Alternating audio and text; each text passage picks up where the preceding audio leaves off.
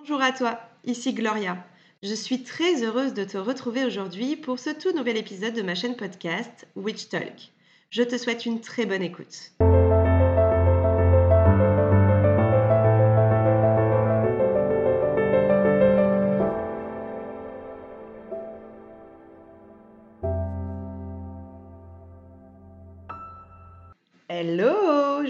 Tu vas bien. Je suis trop contente de te retrouver aujourd'hui pour ce troisième épisode déjà. Et celui-ci s'intitule Art divinatoire. Et nous allons tout de suite rentrer dans le vif du sujet. Qu'est-ce qu'un art divinatoire? Alors un art divinatoire, c'est une technique, et vous le verrez, il y en a plusieurs, dite non rationnelle, capable de prédire le futur et ou de découvrir ce qui est caché. Ce tout premier art divinatoire est très méconnu et s'appelle l'augure. Alors qu'est-ce que l'augure? C'est l'interprétation des signes de la nature. Tu as déjà très certainement entendu cette expression de bon ou mauvais augure, et bien sache que ça vient de là. Alors bien sûr, cet art divinatoire est aussi complexe et varié que la nature l'est, et c'est pour ça qu'il est difficile à utiliser.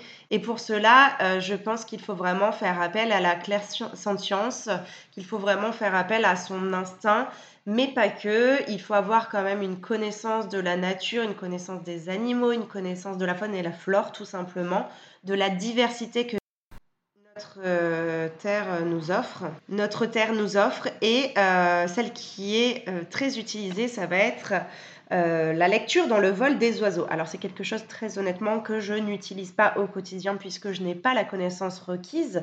Je vous parlais juste avant de connaissances. je n'ai pas honte de dire que personnellement je n'ai pas les connaissances requises pour utiliser cet art divinatoire tout du moins avec la lecture des oiseaux. Cependant, ce que j'utilise au quotidien, c'est vraiment la clairsentience et euh, mon instinct quant à mon environnement, en fait, euh, à l'environnement qui m'entoure. Euh, je vais avoir cette... alors, je dirais pas que c'est une faculté, mais une caractéristique, mais quand je vais dans un lieu, j'observe tout mon entourage qu'ils soient humains, pas humains, des animaux, euh, la végétation, peu importe, j'ai ce truc, ce besoin en fait, euh, et c'est vraiment inconscient, d'observer tout ce qui m'entoure. Concernant les animaux, c'est pas une nouveauté, ils ont un instinct surdéveloppé.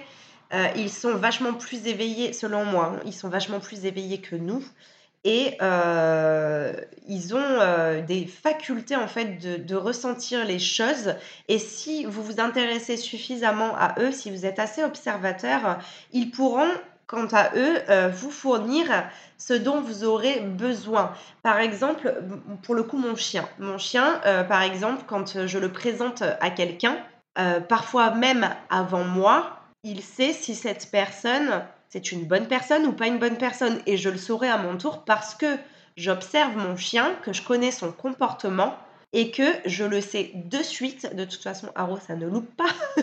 S'il n'aime pas quelqu'un, euh, ça se voit de suite. Vive les Malinois. Euh, mais c'est vrai qu'il va avoir cet instinct-là, mais à la seconde près. Hein. Si c'est une personne, une mauvaise personne, je le sais que quelque chose cloche. Mon chien va de suite adopter un comportement craintif, il va être sur la défensive, il va monter la garde, les oreilles bien redressées, très observateur, euh, observateur pardon.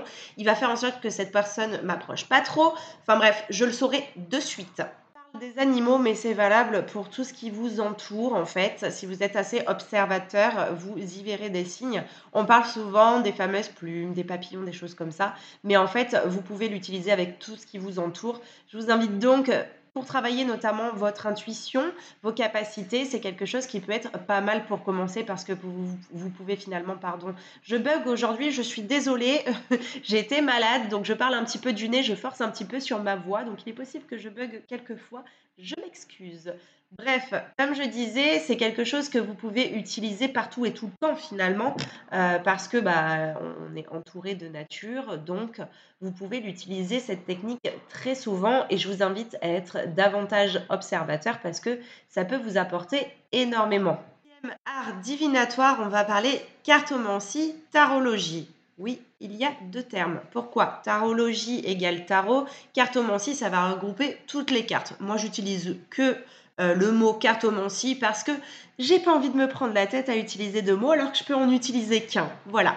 Cependant, il y a quand même une grosse différence entre le tarot et l'oracle. Ils ne fonctionnent pas du tout pareil. Un jeu de tarot, il est composé de 78 lames, dont 22 arcanes majeures et 56 arcanes mineures. Dans un oracle, il n'y a pas d'histoire d'arcane. L'oracle, en fait, si vous voulez, il est tout à fait libre dans sa conception, mais finalement également dans son interprétation. Qu'est-ce que c'est que cette histoire d'arcanes Les arcanes majeures, si vous voulez, ça va vous donner un petit peu les grandes lignes, et les arcanes mineures, ça va vous donner des précisions sur ces grandes lignes, tout simplement. Cependant, c'est quelque chose en fait qui est répétitif et qui est commun à tous vos tarots, peu importe l'image de ce tarot, parce que les images vont changer, etc. Mais la signification des cartes par arcane sera toujours la même lorsque vous achetez un oracle, il n'y a aucune ligne directive. C'est-à-dire que moi, si demain je crée un oracle, je vais pouvoir le créer de toutes pièces de A à Z sans suivre aucune règle et aucune ligne. Je vais pouvoir utiliser la thématique souhaitée, l'amour, que ce soit quelque chose de plus global, euh, je peux euh, parler, euh, il y en a autour des sabbats. Vous allez avoir également des oracles sur le domaine professionnel, autour de l'astrologie. Enfin voilà, c'est vraiment très très très varié. Vous allez donc pouvoir retrouver différents oracles avec différentes identités visuelles qui auront été choisies par euh, la personne qui l'aura conçu. Et d'ailleurs, j'espère pouvoir vous les montrer. Dites-moi si ça vous intéresse. Mais j'espère pouvoir vous les montrer dans une vidéo YouTube. Oui, lorsque j'aurai euh, enfin pu lancer celle-ci. Alors cependant, même si euh, les tarots respectent tous les mêmes codes, il en existe tout de même une multitude dans le sens où, comme je vous l'expliquais, il a été repris de nombreuses fois par de nombreux créateurs. Et sachez que le tarot a été inventé au XVIIe siècle, donc ça date pas d'hier. Vous le disiez, le tarot va avoir un système bien à lui. Il vous sera tout de même utile pour tous les domaines de votre vie. Si toutefois vous préférez les oracles, la plupart du temps, ils ont une thématique qui leur sont propres, amour, professionnel, astrologie, peu importe. Mais il en existe aussi euh, ayant des thématiques mixtes, telles que par exemple l'oracle G. Côté tarot, le plus connu va être le tarot de Marseille. Vous en avez déjà très certainement entendu parler. Euh, que, que, ce soit pour un oracle ou pour un tarot, ce que je vous conseille pour le choisir, c'est vraiment de choisir avec votre instinct. Euh, vous vous placez devant le rayon et vraiment vous prenez celui qui vous appelle. Tout à fait ok de choisir un oracle ou un tarot juste pour son esthétique. C'est tout à fait ok également de choisir un jeu d'occasion. Cette société de consommation, on nous rabâche, et notamment dans le milieu ésotérique, qu'il faut l'acheter neuf parce que sinon l'oracle s'est imprégné des énergies, etc. Eh bien, sachez que auparavant, les oracles se transmettaient de génération en génération, donc niveau énergie, on était quand même pas mal. Donc si toutefois vous, ça ne vous dérange pas et même que vous préférez l'occasion, ne vous inquiétez pas, euh, vous pouvez très bien choisir un oracle d'occasion. Concernant la purification, parce que alors là, ça fait débat sur les réseaux sociaux, est-ce qu'il faut euh, ou pas euh, purifier votre oracle, qui soit neuf ou d'occasion, eh bien, je vous dirais encore une fois de vous fier à votre intuition. Lorsque, notamment lorsqu'il est d'occasion, vous préférez toutefois purifier, c'est ok, vous pouvez le faire. Et moi, ce que j'aime faire, c'est m'imprégner des énergies de l'oracle, ou du moins imprégner l'oracle plutôt de mes énergies à moi. Donc ce que j'aime faire, c'est le placer dans ma chambre lorsque je dors. Ça peut paraître bizarre, mais c'est mon petit truc à moi. À chaque fois que je me procure un oracle, je le mets dans la chambre. Ensuite, bien évidemment, rien ne vaut l'utilisation de ce dernier pour pouvoir vous imprégner de son énergie et l'imprégner, lui, de votre énergie à vous. Choisir un oracle ou un tarot correctement Eh bien, encore une fois, je vous dirais vraiment de vous fier à votre intuition. Placez-vous devant le rayon s'il est neuf et vraiment, n'hésitez pas à prendre le temps de regarder la boîte. Moi, je sais que je me fournis chez Cultura et en tout cas dans le Cultura de ma ville, il y a très souvent des modèles d'exposition et je peux vraiment ouvrir la boîte, regarder le carnet qui y est inclus puisque très souvent il y a un carnet à l'intérieur. Vraiment, je vais prendre le temps de regarder les cartes, l'énergie des cartes, la, beauté des cartes, parce que moi, c'est quelque chose, c'est une véritable passion. Euh, j'en ferai la collection vraiment, et d'ailleurs, je crois que j'en fais déjà un petit peu la collection, qui d'ailleurs s'agrandit de jour en jour. Euh, je regarde vraiment euh, la, la beauté des cartes, je regarde le matériau utilisé, parce qu'il y a des matériaux au niveau des cartes que j'aime pas trop. Je regarde également, moi, j'ai des petites mains. Donc je regarde, euh, enfin pas très large et grandes mains en taille. Non, en vrai, elles sont petites. Bref, j'ai des petites mains. Donc, du coup, euh, il me faut des cartes pas trop euh, épaisses, notamment en termes de largeur, parce que sinon, j'ai vraiment du mal et moi, je les bats. Je sais que certaines personnes font des tirages à plat, euh, si vous voulez, à l'intuition sur une table. Moi, je les bats 98% du temps. Donc, il me faut des cartes que je puisse battre. Donc, c'est vraiment quelque chose que je prends le temps de faire à chaque fois dans les rayons, c'est de battre mon jeu. Et de toute façon, quand enfin, lorsque je fais ça, je sais de suite si ça va me plaire ou pas. Le jeu est quand même un peu grand pour moi, mais que je l'aime énormément, ce qui est arrivé de temps en temps. Je le prends quand même, et soit je trouve un autre moyen de les battre, par exemple, je les mets à la verticale, mais j'aime pas trop, honnêtement. Euh, soit vraiment, bah, tant pis, je les place sur la table et je fais à l'intuition. De toi à moi, je préfère quand même les jeux que je peux battre. Alors que ce soit pour un tarot ou pour un oracle, il existe différents types de tirages. Le plus connu est le tirage en croix ainsi que le tirage arc-en-ciel. Euh, vous avez aussi euh, la possibilité de les tirer comme vous le souhaitez à l'instinct. Moi, c'est d'ailleurs euh, souvent ce que je fais. J'aime beaucoup le tirage en croix, mais je n'utilise pas que celui-là. Alors parfois, je ne suis pas sûre que cette méthode soit beaucoup utilisée, mais j'aime bien si vous voulez faire un peu comme des fichiers je vais utiliser un premier jeu pour faire les grandes lignes. Alors ça, c'est avec les oracles que je fais ça. Euh, je vais utiliser un oracle pour faire les grandes lignes et après, je vais comme faire des sous-parties et visualiser vraiment que je veux des sous-parties euh, avec d'autres jeux. Et en fait, ça va me faire comme un, truc un peu pyramidal. C'est très souvent que euh, je fais vos tirages comme ceci. Passons à un autre outil divinatoire. On va parler radiesthésie et donc pendule. Côté pendule, il en existe de différentes couleurs, de différents matériaux, de différentes tailles, mais ils fonctionnent tous de la même manière. C'est donc une cordelette que vous allez faire passer donc soit entre vos doigts, mais moi j'aime pas du tout cette technique, ou moi celle que j'utilise, je la fais passer sur mon index, ça tombe entre guillemets le long de mon index euh, sur euh, sa largeur et le fil pend euh, tout simplement sur mon doigt but du pendule va être, de par son mouvement, de vous donner une réponse. Alors si vous n'utilisez pas de planche de radiesthésie, euh, ça va être plus compliqué, ça va être juste un oui, un non ou un peut-être, mais c'est déjà pas mal. Ça peut également vous indiquer peut-être une direction si vous cherchez quelque chose. Et si vous utilisez du coup une planche ou des planches de radiesthésie, là pour le coup vous allez vraiment pouvoir varier puisque vous pouvez soit vous créer vos planches tout seul, hein, un stylo, une feuille et vous pouvez vous créer votre planche avec donc ce fameux oui, non, peut-être reformule, mais vous pouvez également mettre les jours de la semaine, les mois, les années. Je l'utilise également pour le taux vibratoire d'un lieu ou d'une personne. Pour le coup, vous pouvez avoir une multitude de réponses à vos questions grâce à ces planches de radiesthésie. Pardon.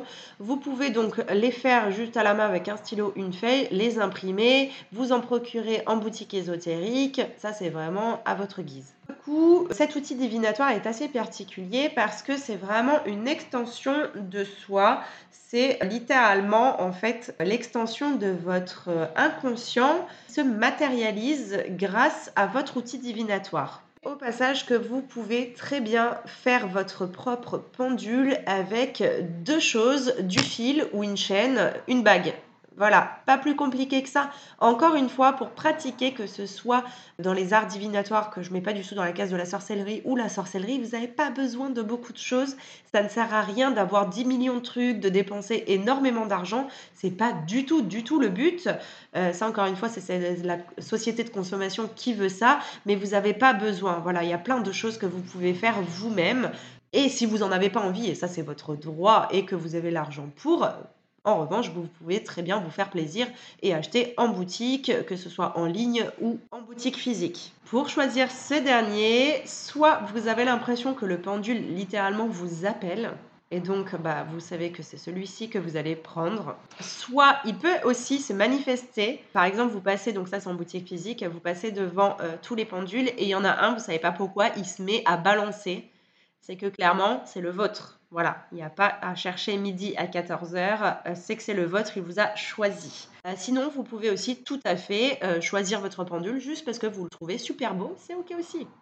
Mais clairement, ça commence à me saouler sur les réseaux sociaux de voir toujours en fait, on cherche euh, spiritualité, ésotérisme et sorcellerie pour le coup parce que tout le monde mélange tout euh, partout. C'est-à-dire que même pour le choix d'un pendule, il faut que ce soit le pendule qui vous choisisse.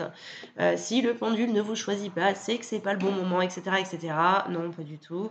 Vous pouvez très bien choisir votre pendule sans qu'il bouge, sans qu'il vous appelle, sans qu'il fasse quoi que ce soit, juste parce que vous le trouvez beau et c'est comme ça. Vous avez bien le temps après de vous familiariser avec lui, faut arrêter euh, de se compliquer un peu trop la vie. Voilà. Voilà, comme ça au moins c'est dit. Moi, ce genre de vidéo, ça me fait littéralement grincer des dents. Ça me vraiment, ça m'irrisse le poil. je vais vous dire 10 millions d'expressions, mais bref, moi ça me gonfle, voilà qu'on se dise, euh, ça me gonfle de voir euh, ces vidéos euh, du genre. Alors oui, c'est vrai, le pendule peut vous choisir, c'est pas un problème, je n'y vois pas d'objection, c'est réel. cependant, c'est pas toujours le cas et faut aussi arrêter de mettre en avant seulement le côté ésotérique de la chose et prendre en considération que l'humain, nous, on peut aussi avoir tout simplement des goûts pour euh, tel ou tel objet et ne pas forcément le choisir juste parce qu'il se met à bouger ou quoi que ce soit. Euh, voilà, en fait, c'est juste ok de vouloir un pendule juste parce qu'il est beau, même si on ne sait pas encore l'utiliser, c'est pas grave. Passons, nous allons passer du coup à la façon dont on utilise pardon, un pendule. Donc le pendule, je vous le disais, vous le prenez dans vos doigts ou au-dessus de votre index. Ensuite, bah, soit vous placez votre planche de radiesthésie, vous posez votre question, vous vous concentrez bien sur votre question. Euh, moi, ce que je fais vraiment, c'est que je fais le vide. Euh, j'essaie d'occulter en fait tout ce qu'il y a autour de moi.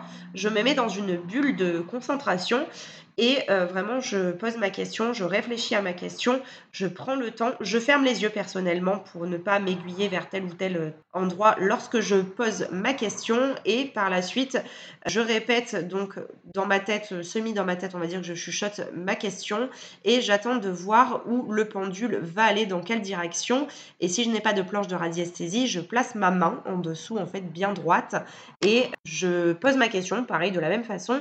Et moi, par exemple, si je dis, euh, si c'est un oui, pardon, euh, ça va euh, faire un mouvement latéral de haut en bas. Si c'est un non, ça va faire un mouvement horizontal de droite à gauche, gauche à droite. Si c'est un je sais pas, en fait, ça va faire un rond. Alors ça, ça peut vraiment varier d'un pendule à un autre et d'une personne à une autre. Mon ancien pendule, pour le coup, ça faisait un rond à droite pour oui, un rond à gauche pour non et un mouvement diagonal pour je sais pas. Alors comment savoir justement ces mouvements? Je vais parler expérience personnelle. Lorsque je me procure un pendule, je dors avec plusieurs nuits et par la suite, donc, je vais utiliser euh, mon pendule de la même manière que j'utilise les autres. Sauf que là, je vais lui dire, euh, donne-moi s'il te plaît ton oui. Euh, oui, je dis s'il te plaît à mon pendule comme il est, comme s'il était humain. Bref, je lui demande de me donner le oui, de me donner le non, de me donner le je sais pas. Je fais évidemment une confirmation, je ne le fais pas en une seule fois, afin d'être véritablement sûr que c'est un oui, que c'est un non et que c'est un je sais pas. Et par la suite, je vais pouvoir l'utiliser. J'utilise donc le pendule lors de mes guidances, mais pas que, je l'utilise également lors de vos soins énergétiques pour notamment réharmoniser vos chakras, etc. Je peux aussi l'utiliser lorsque j'ai confirmé peut-être un ressenti quant à une zone du corps peut-être où euh, j'ai ressenti un mal-être ou peut-être un chakra qui a été euh, déséquilibré ou peu importe, mais euh, je vais pouvoir venir confirmer la chose avec mon pendule. Alors attention toutefois avec l'utilisation du pendule. Pourquoi? Je vous expliquais en tout début d'explication sur cet art divinatoire que c'était une extension de vous, de votre intuition. Le problème, c'est que votre inconscient peut interférer avec votre conscient. Et la partie consciente de vous, du coup, est parfois erroné par vos émotions, par vos sentiments.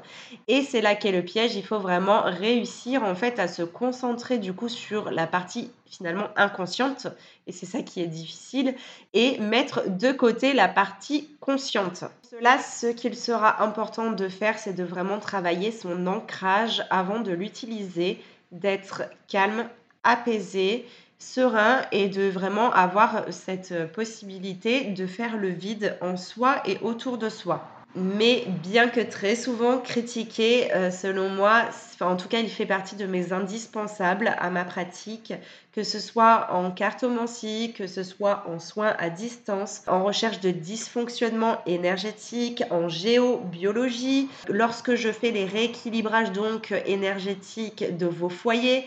Bref, je m'en sers pour plein, plein, plein de choses. Mais vraiment, encore une fois, il faut avoir cette capacité en fait à vraiment faire le vide et à laisser en fait son inconscient, son intuition euh, sa capacité de, de clairsentience, en fait, parler à la place de son conscient, euh, de son ego, de ses sentiments, de ses émotions. Et ça, ça va vraiment être le plus difficile, mais ça se travaille. De toute manière, c'est comme tout, ça se travaille, ça s'apprend. Il y a une partie théorique qui est très très importante et la partie pratique qui l'est également. Vous allez vous tromper parfois, c'est tout à fait normal, mais c'est pas grave, vous allez vous perfectionner avec le temps la purification de celui-ci, encore une fois, je vous dirais de faire au ressenti. Si vous avez l'impression qu'il faut le purifier, c'est que c'est le moment. Par contre, vraiment, alors moi, je ne serai pas de celle qui vous dira de purifier à tout va, ça n'a aucun intérêt.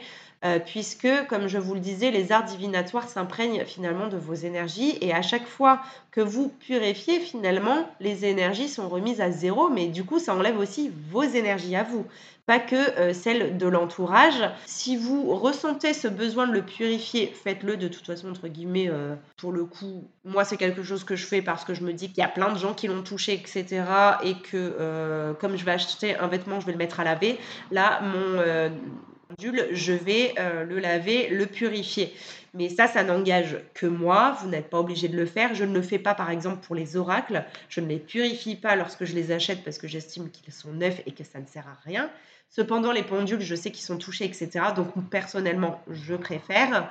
Euh, mais voilà, c'est pas une obligation. Et par la suite, si vous rangez votre pendule dans votre pochon ah oui, parce qu'il faut savoir quand même que, par exemple, si vous le laissez avec la famille ou en plein milieu de votre salon, bah forcément, il est possible en effet que ça s'imprègne des énergies. Mais moi, il est rangé dans mon poche en velours, euh, personne n'y touche, il est dans ma pièce de travail. C'est pas quelque chose que je laisse disposition, donc je ne le purifie pas, à part lorsque j'en ressens le besoin. Parfois, dans certaines séances, etc., ou quand il y a présence d'entité, ou quand il y a, euh, enfin voilà, parfois je ressens le besoin de le purifier, mais ça reste quelque chose que je fais rarement, vraiment. Sur ce, c'est tout pour aujourd'hui les amis, puisque ça fait déjà une bonne vingtaine de minutes que nous parlons. Donc la prochaine fois, nous aborderons les autres arts divinatoires tels que la cristallomancie, la chiromancie et bien d'autres. J'espère que cet épisode vous aura plu et que vous aurez pu apprendre quelques petits trucs. Si vous avez des questions, encore une fois, n'hésitez pas. Je mettrai euh, ce soir ou demain un petit onglet dans ma story Instagram afin que vous puissiez les poser. N'hésitez pas à me faire vos petits retours. Et on se dit à très vite, à jeudi prochain 18h pour la prochaine pause Witch Talk. Bisous bisous